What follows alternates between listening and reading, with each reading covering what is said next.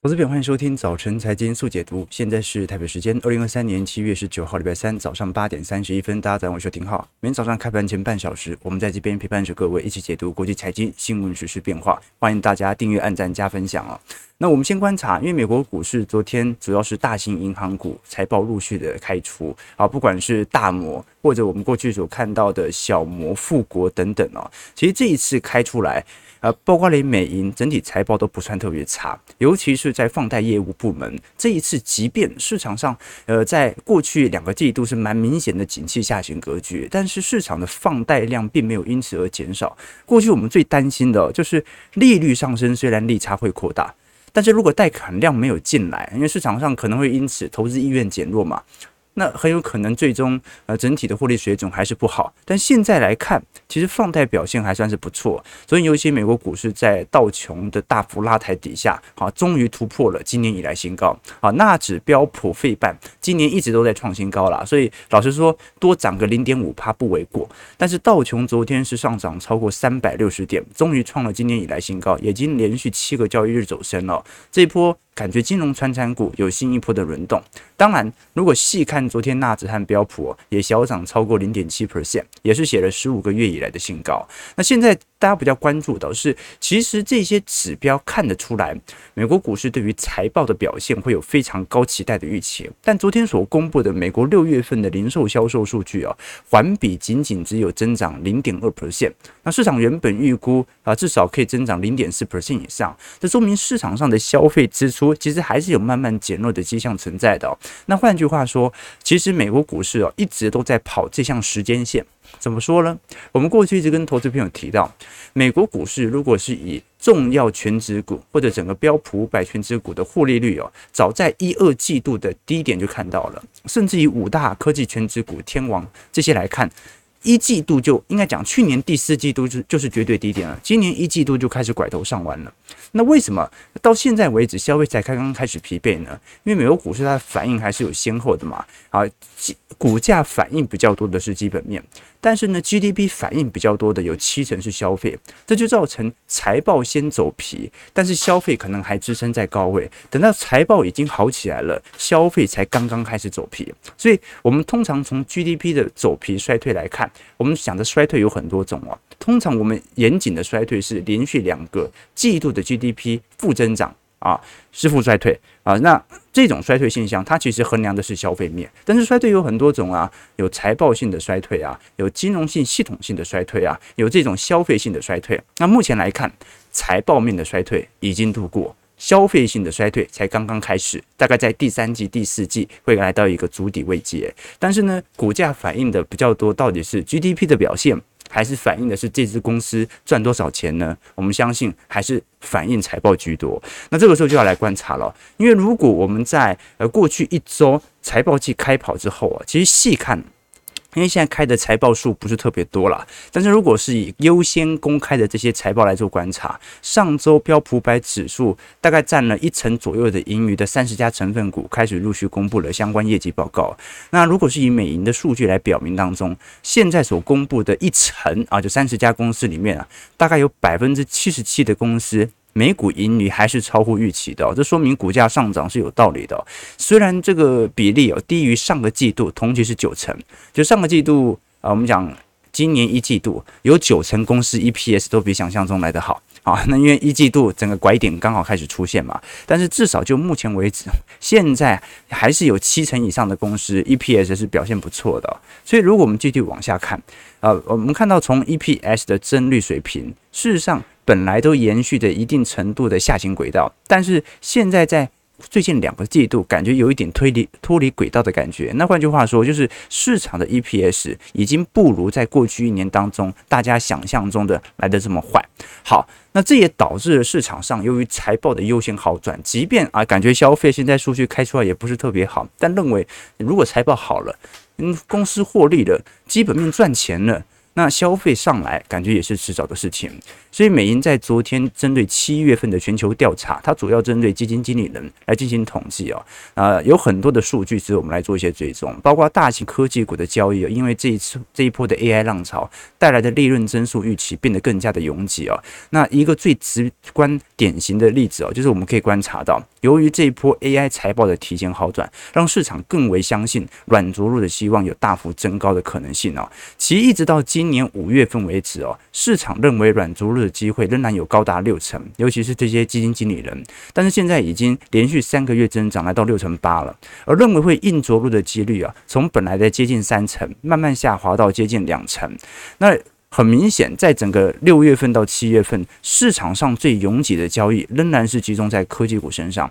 所以，即便我们把这两天的涨幅给扣掉，事实上在七月初，传产金融股涨幅仍然不是特别的大啊。一直到财报公开出来，确定啊金融股好像没那么差之后，才开始有一些资金的流入。我们可以观察到。六月相对于七月，整体资金拉抬效果最为显著的，当然就是科技大型权值股。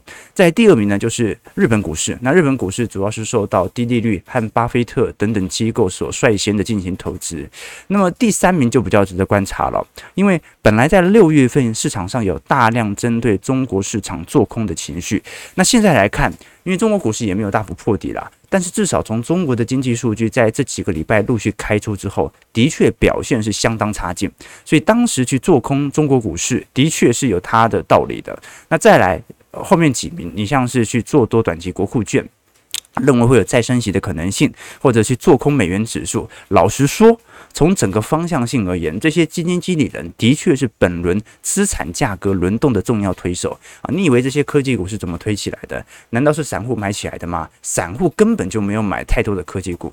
那你说散户有意料到美元会如此高幅度的贬值吗？也并没有，反而就只有投行在做这件事情而已。那不管如何，这些数据都表明，越来越多的投资者是相信全球经济有软着陆的机会可能会存在。啊，那么这波软着陆的机会，我们优先观察到，并不是从消费数据，就是刚才聊到嘛，消费数据有可能在三季度、四季度慢慢的越来越差。但它是一个时间线的推移，但是我们如果要确定它会软着陆，那首先财报要比市场预期还要来得好，我们必须看到花旗惊奇指数有财报预期的上调。那当然，市场针对 AI 到底能不能增加获利啊？这一点老实说，即便投行自己是因为主动性买盘把它们买上来，但是从投行的报告当中，普遍是不认为现在股票市场是一个稳健的上扬格局。市场大多数投行认为，目前真的有过度估值泡沫的问。问题了啊！我们先从 AI 的层面来做观察。好，当然，呃，美银做了一份调查来了解说，这些基金经理人是如何衡量 AI 能不能带来工作和获利的增长。那的确，百分之四十以上的投资人是认为 AI 能够给予公司带来更多的获利空间，那财报会更好，股价就会涨更多。但是发现其实是蛮两极化的现象哦。我们细看一下，在 Neither 的部分，就是认为。这个增加获利和增加就业都不会的可能性哦，也来到了三成。所以目前而言，老实说，市场对于 AI 能够带来的效果是产生严重分歧的。当然啦，很明显有一部分的人是认为 AI 可以增加公司的获利，但是会造成失业率大幅上升。但是呢，我们也可以观察到，AI 某种程度它只是一种新形态的轮动，它解放了劳动力之后，人们也不一定会完全的失业。然后这就好像在两百年前。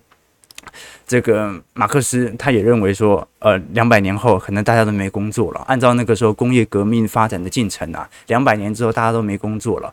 但是呢，事实证明，哎，我们现在的工作虽然从辛苦而言不如那些血汗工人，但是呢，哎，工时拉长很多啊。好，所以工作永远不会消失的，永远都找到事情给你做了。好，那这个是他给予的想法，但是我们真正关注的事情是什么？我们真正关注的事情是哦，即便这一波是投行拉上来的，并不是由散户拉上来的，但是从投行的报告当中，这些投行根本就不看好美目前美国股市该有如此亮丽的表现，就连过去把标普百指数大幅调升目标价的高盛，目前都抱着着存疑的态度。怎么说呢？大家应该还记得哦。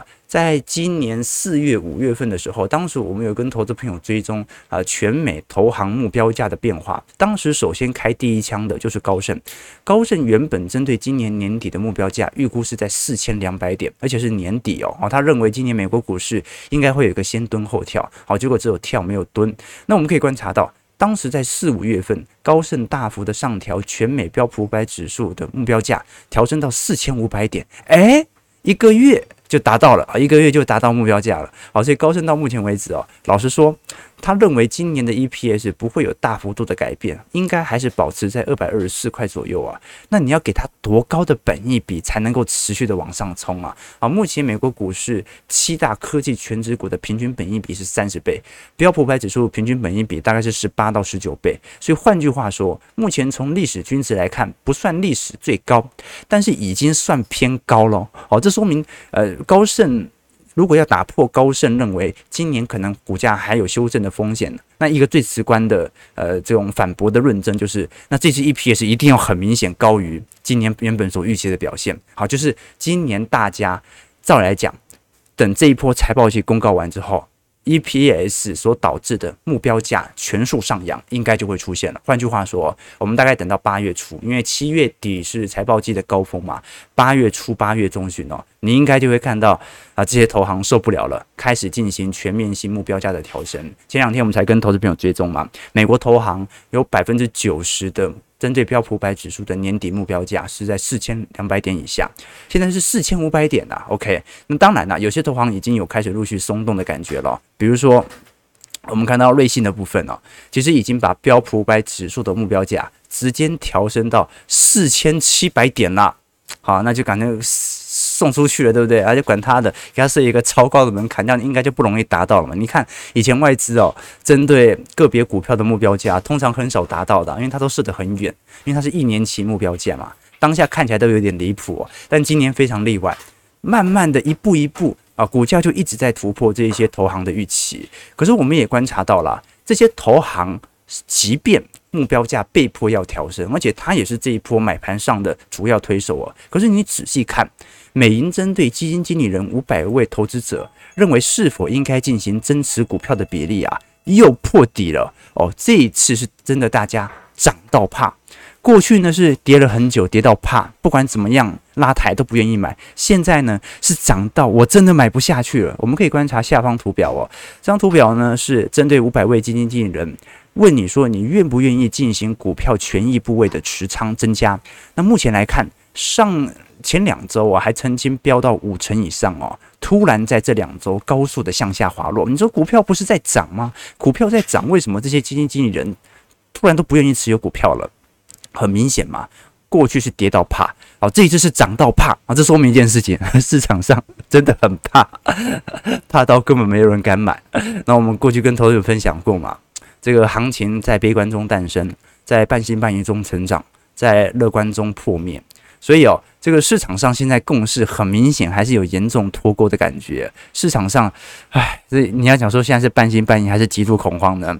很难说明哦。我们从上方图表来看哦，愿意进行股票持仓的，这比例越低的就代表越看空啦，比例越高的就代表越越看多嘛。你可以观察到，其实大部分的基金经理人哦，仍然保持着出脱股票、多持有现金的这种思维，这个是我们所观察到的一些指标。当然了，你从一些情绪指标来观。差可能很高了啊，或者说可能相对来看，呃，是一个极端值。比如说从 VIX 指数啊，那很正常嘛，它本来就是反映股价高低的避险单的效果。但是从这些市场的情绪指数，你都看得出来，就是大家心里怎么想的，你从这些指标才看得出来。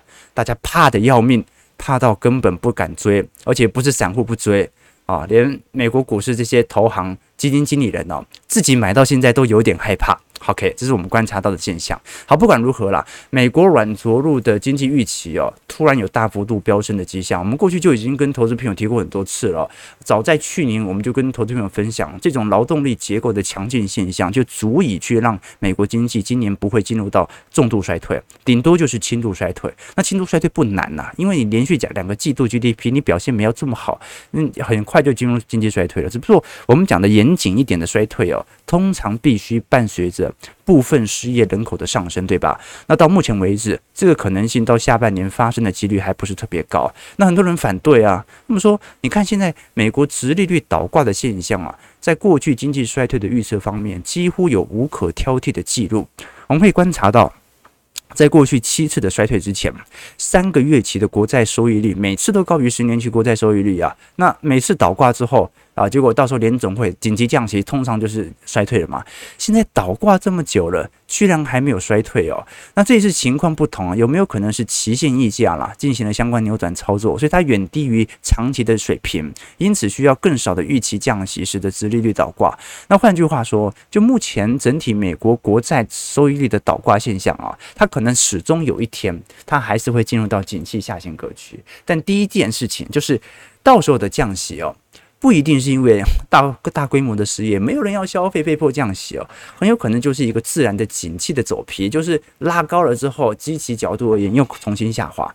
所以换句话说，如果未来要降息，也不太可能是因为大规模失业降息了，那就是可能大家的获利表现没这么好。但是不管怎么说，只要没有大规模失业。那必须消费就会存在啊，就不可能进入到全面性的通缩，对吧？这个很好理解。OK，好，那个这是我们观察到的要件啊。当然，最终最终从这些美国股市科技股的角度而言，这些投行担心也是有道理的啦。我们最近才跟投资朋友追踪，最近纳斯达克一百指数啊，已经进行了特别重新再平衡的主导地位啊，预估在这个月月底开始实施。因为我们过去跟投资朋友提过，就美国股市的五大科技股在纳指一百的权重层面有被限制，限制在三成八左右哦，不能高过于这个条件啊。但是按照目前最新的市值统计，前五大科技股的市值已经来到四成以上了。那换句话说，那这些标纳斯达克一百指数，它就要必须进行重新的特别分配。那我们就要来观察，应该所有的这些五大科技权值股都会被调降平等。那调降幅度最大的，很有可能是脸书，这是目前的市场预期。那也很好理解了。我们如果细看今年以来，这些美国股市科技全值股的涨幅表现真的是极端亮丽。NVIDIA 辉达上涨幅度是高达二百二十五 percent，脸书 Meta 涨幅有一百五十九点九趴，特斯拉涨幅一百二十六点六 percent，Amazon 涨幅六十一趴，苹果涨幅四成六，微软涨幅四成五。阿发贝涨幅四成二，那标普平均涨幅也才一成八而已哦。甚至我们把标普等权指数哦，标普等权指数就是每一只股票都是五百分之一的权重了啊，就是大家的权重都统一这样子，那涨幅才七点四趴。好，所以换句话说，真的美国股市就是这几只权值股在贡献的。那你说涨了这么多，我们过去跟投资朋友分享过嘛？呃，我自己的操作基本上。是属于主动择时、被动选股。换句话说，我们购买的都是属于基金 ETF，而且是以市值型进行加总。那现在有了一个呃惊人亮丽的表现啊，其实都是这几只股票所贡献的。那换句话说，这只股票回档的幅度，到时候也会大幅的影响到资产部位的轮动。所以，你能够持有这些资产价格的长期途径当中，本身就要接受更高的惯性的波动性，提供给投资朋友。那当然了。很多人还是会说，那现在 AI 的浪潮有没有可能只是新一波的泡沫？我想跟投资者分享的事情是，终会有沉寂的一天。这个沉寂的一天呢，它不一定是 AI 的泡沫破灭，它很有可能只是市场上不再去讨论，所以价格会有适度的修正。但是，是不是一定会像是数字货币或者我们看到的元宇宙那种高强度的暴跌呢？我认为是不一定的。我们具体把今年以来 AI 的涨幅拿来跟 COVID-19 当时在元宇宙或者相关 F NFT、比特币、加密货币等等的行情来做追踪、来做对比，的确涨势是很像的，但跌势会不会一样呢？这就很难说。原因是因为题材总会轮动，但不代表轮动的当下泡沫就会破灭。比如说以电动车而言，特斯拉股价虽然跌很多，但是它在均值回归之后再度回到上行格局。但是你说很多的中小型的动能创新股，或者很多加密货币相关的交易所股票 ETF 哦，很多真的就是频频破底，破到快下市了，对吧？好，所以我觉得还是有一点区别啦。当然，行情总是会轮动，下一波的题材肯定也不是 AI。我我按照过去的以往经验嘛，通常一个题材很少活过一年的啦。元宇宙有活过一年吗？没有。NFT 有活过一年吗？没有。电动车活过一年之后沉寂之后，看要。隔几个月再开始，对吧？那包括前几年的五 G 啊，被动元件啊，货柜，呃，基本上都是一样的，题材总是会轮动的。好，八点五十分哦。那其实昨天大家最为关注的其实是呃，我们看到银行股的财报了。这一次昨天公布的是美银和大摩，那今天晚上我记得是公布高盛了。那事实上，上礼拜我们观察到富国和摩根大通、花旗都公布了二季度的表现哦。那富国和摩根大通因为都是以银行作为主要银行业务来源，那基本上。它的收益，老实说了，按照目前水平来看，表现是极度亮丽的，尤其是摩根大通。然后这一次收购第一共和银行以后哦，获利表现有大幅拉抬的现象了。那花旗比较差一点，然后这说明市场上的消金领域不是特别好。那跟今天的零售销售数据有一点挂钩啦，就是啊，刷信用卡的消费量是的确有缩窄一点点，但是借钱的没变少，而且利率还在升高。那另外一点呢，是美银和摩根士丹利在昨天晚上也公布了二季度的业绩哦。那美银就是还是标准的比较多，有接近一半以上的来源是来自于放贷业务了。但是摩根士坦利它就是标准的投行喽，哦，它就是以投资他人的业务作为主要营收来源。那这一次我们可以观察到。不管是美银还是大摩，本身的财报都是极端亮丽的哦。从美银的净利润来做观察，美银在公布二季度的营收当中，利润是小幅的超乎市场预期啊，显示即便利息在升高，但是整体的放贷量并没有进行大幅的萎缩。我们具体观察，美银在二季度的营收同比增长还有一成一，来到两百五十三点三亿美元，小幅高于预期的两百五十亿。那净利息的收入增长就很高了，有一成四。啊，增幅有一百四十二亿，那利润同比增长是十九个 percent，哇，那很高哦，达到七十四亿。所以，我们具体反观哦，老实说，即便贷款和存款的增长有放缓，但是还在增加，这说明就是我赚的不像去年前年的速度这么快，但是我还是赚的比去年多。这个就是美银，我们可以观察到，呃，利率上升反而使得它的净利息持续的增长，那它的表现其实并不算特别差。那另外一个是大摩，大摩的主要营收来源其实就冲击力度就没有这么大了，因为首先呢、它有很多投资银行的业务跟债券部门有比较显著的相关，呃，那尤其在财务管理部门的。部门的营收当中啊，其实撑起了很多大摩的营收，尤其这是美国股市从去年年底到现在，想当然尔啊，你可以观察到，就连台湾的寿险业都有开始否极泰来的现象，那大摩也是啊，就说这些财管部门，它主要就是针对全球资产价格的水平来做一些联动，但是它表现也不是说特别的亮丽啦，主要就是因为债券部门到目前为止还没有太大的起色，但是在财务管理部门。或者像是股票权益部门，基本上都有蛮明显的资金流入。好，那我们再来观察一下美国股市四大指数的表现。道琼上涨三百六十六点，一点零六 percent，收在三万四千九百五十一点，然后创了今年以来的新高。那么标普上涨三十二点，零点七一 percent，收在四千五百五十四点，也是一样，今年以来的新高。纳指的部分上涨一百零八点，零点七六 percent，在一万四千三百五十三点，今年以来新高。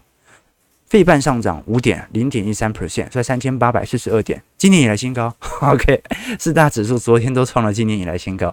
那看一下我们今年有没有机会来跟大家追踪，都创了历史新高呢？那目前看起来涨势速度拉抬最快的肯定是费半，只不过短线上而言，费半在昨天的涨幅反而在四大指数当中表现最弱。昨天反而是传产金融的道琼比较强一点。事实上，费半昨天成分股的确。有些还蛮有卖压的，像台积电就是啊，台积电昨天 ADR 跌了一点五七 percent，台北股市也遭受到蛮明显的系统性的卖压，那应该是外资有适度资金的轮替。不过因为昨天是天量了，啊，昨天台北股市天量，这说明昨天。不只是外资稍微做调节的问题哦，昨天是内资有一批人跑了，哦，有一批人跑了。当然，它跌点也不是特别严重，这说明有新一轮的换手开始产生。那我们就来观察这一波新参与的市场，它能不能持续带动股市向上啊？至少就昨天啊，整体费半成分股当中哦，表现最亮丽的，推动昨天美国股市指数还在创高的，很明显是辉达，辉高昨天大涨了二点二 percent。美股收在四百七十四块，又创下了历史新高。那这一次在昨天花旗的报告当中，特别把辉达在市场中的主导地位进行了一系列的分析，把目标价从今年年底的四百二十块好，因为今现在已经超过它的目标价了嘛，提升到五百二十块，乐观的预期甚至可以达到六百块啊。此外，我们也可以观察到，辉达这一波拉抬效果的资金涌入现象啊，其实量能又开始有逐步放大的味道了，值得大家来多做一些留意。那事实上，其实股价涨到现在了，周期投资者你会发现，一开始涨很开心哦，涨到后来就有一点开始。有有点担心了啊！它涨上去，那那我多出来的现金怎么办呢？以前我们跟投资朋友介绍过一本书嘛，啊，一本经典著作叫《投资的奥义》。当时我我记得还有抽书哦。那我以前跟投资朋友分享过嘛，我们一开始念一本书的时候，读书要先越读越厚，然后呢，你再越读越薄。什么意思呢？就是。你把一件书哦做一个宏观的浏览之后啊，根据你的实质操作的经验，你就慢慢的开始有一点经验了。那投资的奥义，它是呃两位非常有钱的呃，啊应该不是讲非常有钱啊，非常有名望的两位教授所写嘛，在学界和商界啊都非常有名。那它里面书中就引用的一个例子啊，就巴菲特常常举的，他说，如果你一辈子哦要经常吃汉堡，但是你又不养牛。那你是希望牛肉的价格不断的上升，还是希望它不断的下滑呢？那又问另外一个例子：如果你过几年就要买一辆汽车，那你希望汽车的价格是不断的上涨呢，还是希望它不断的下滑？那对于这两个问题啊，一般人都很好回答啊，当然是下跌啊！我用的、我穿的、我吃的都是越便宜越好。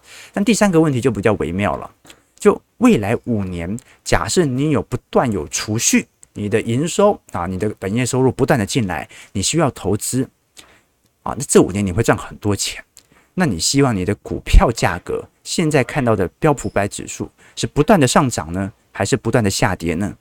那大多数人呢会把这个问题给答错，因为他们一开始会觉得，嗯，当然是希望股票上涨啊。但你会发现啊，你自己还要不断的储蓄，不断的投资买股票，但是股票价格的抬升。反而会让自己的购买成本有大幅拉升，所以哦，这股价上涨哦，对于很多的长期投资者来看，慢慢的从一开始啊，终于否极泰来了，涨太多就变坏消息了，就跟牛肉和汽车价格的上涨一样啊。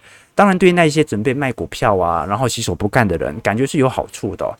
但是呢，股价下跌对于那些长期投资者来看，其实才是真正的好消息。为什么呢？因为我们会越买越开心，我们的资产的复利效果会表现得更好。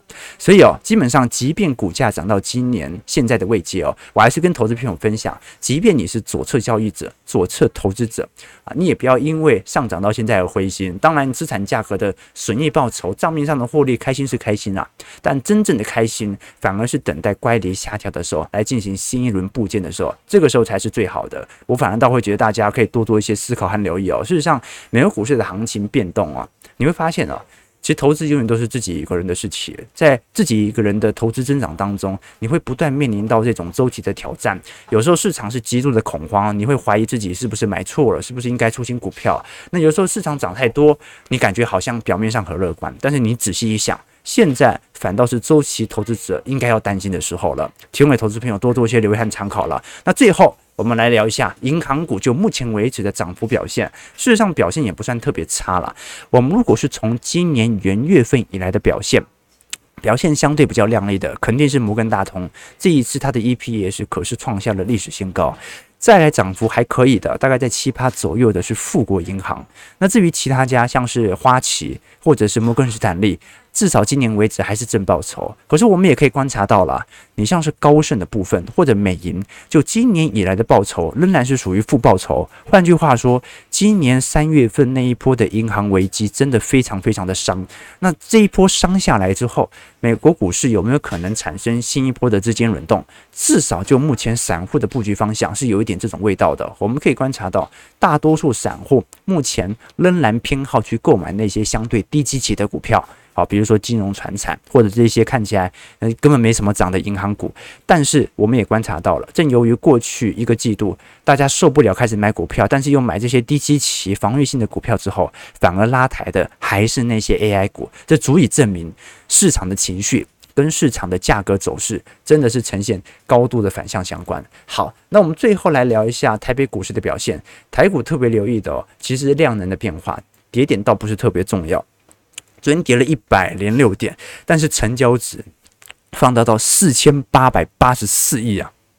这个是两年来的最大量啊！当然，如果接下来几天都是这么大的量，那就说明新的行情要回归，但不太可能哦。但至少可以从昨天啊外资进行系统单的调节看得出来，我们从柜买和台北股市都看得出来下压力度蛮重的。昨天跌一百零六点嘛，啊加权跌到一万七千二百二十七点。那柜买的部分，老实说也有蛮明显的卖压。不过我们特别留意的事情是，因为外资昨天并不是大卖哦。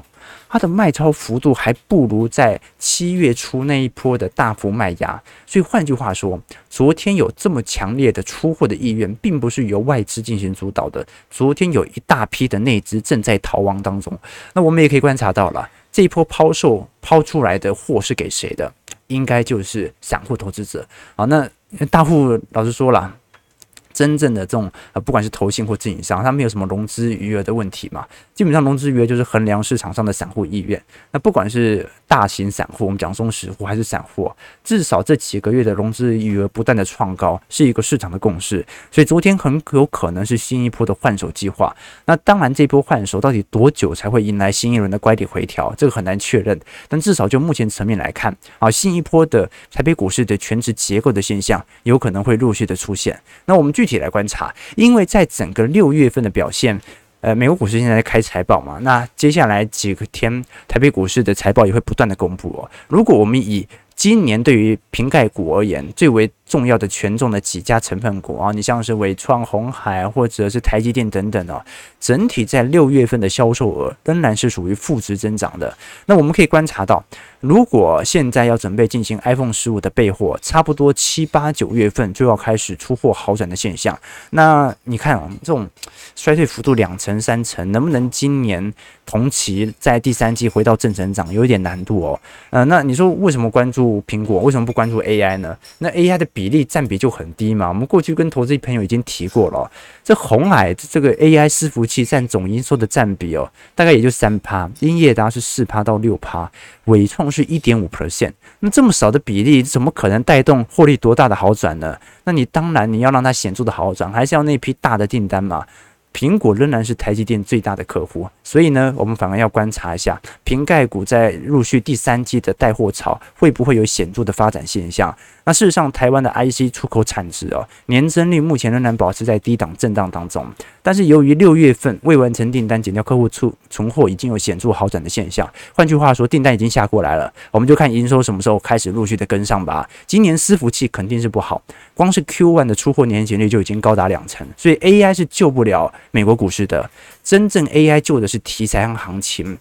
把美国股市救起来的，还是我们原本具体所看到那些，不管是生产手机的，或者是全体的三 C 电子产品。所以下半年我们必须要看到全面性的复苏，光有 AI 复苏肯定是不够的。好，在美股市上涨一百点，收在一万七千三百二十点呢、哦，今天量能又爆很大哦，五四千五、四千六哦。哦，真的有人在跑啊，但是也有很多人愿意去接，对吧？好了，感谢各位的参与。早上九点零三分，如果喜欢我们节目，记得帮我们订阅、按赞、加分享。我们就明天早上八点半早晨财经速解读再相见。祝各位投资朋友开盘顺利，操盘愉快。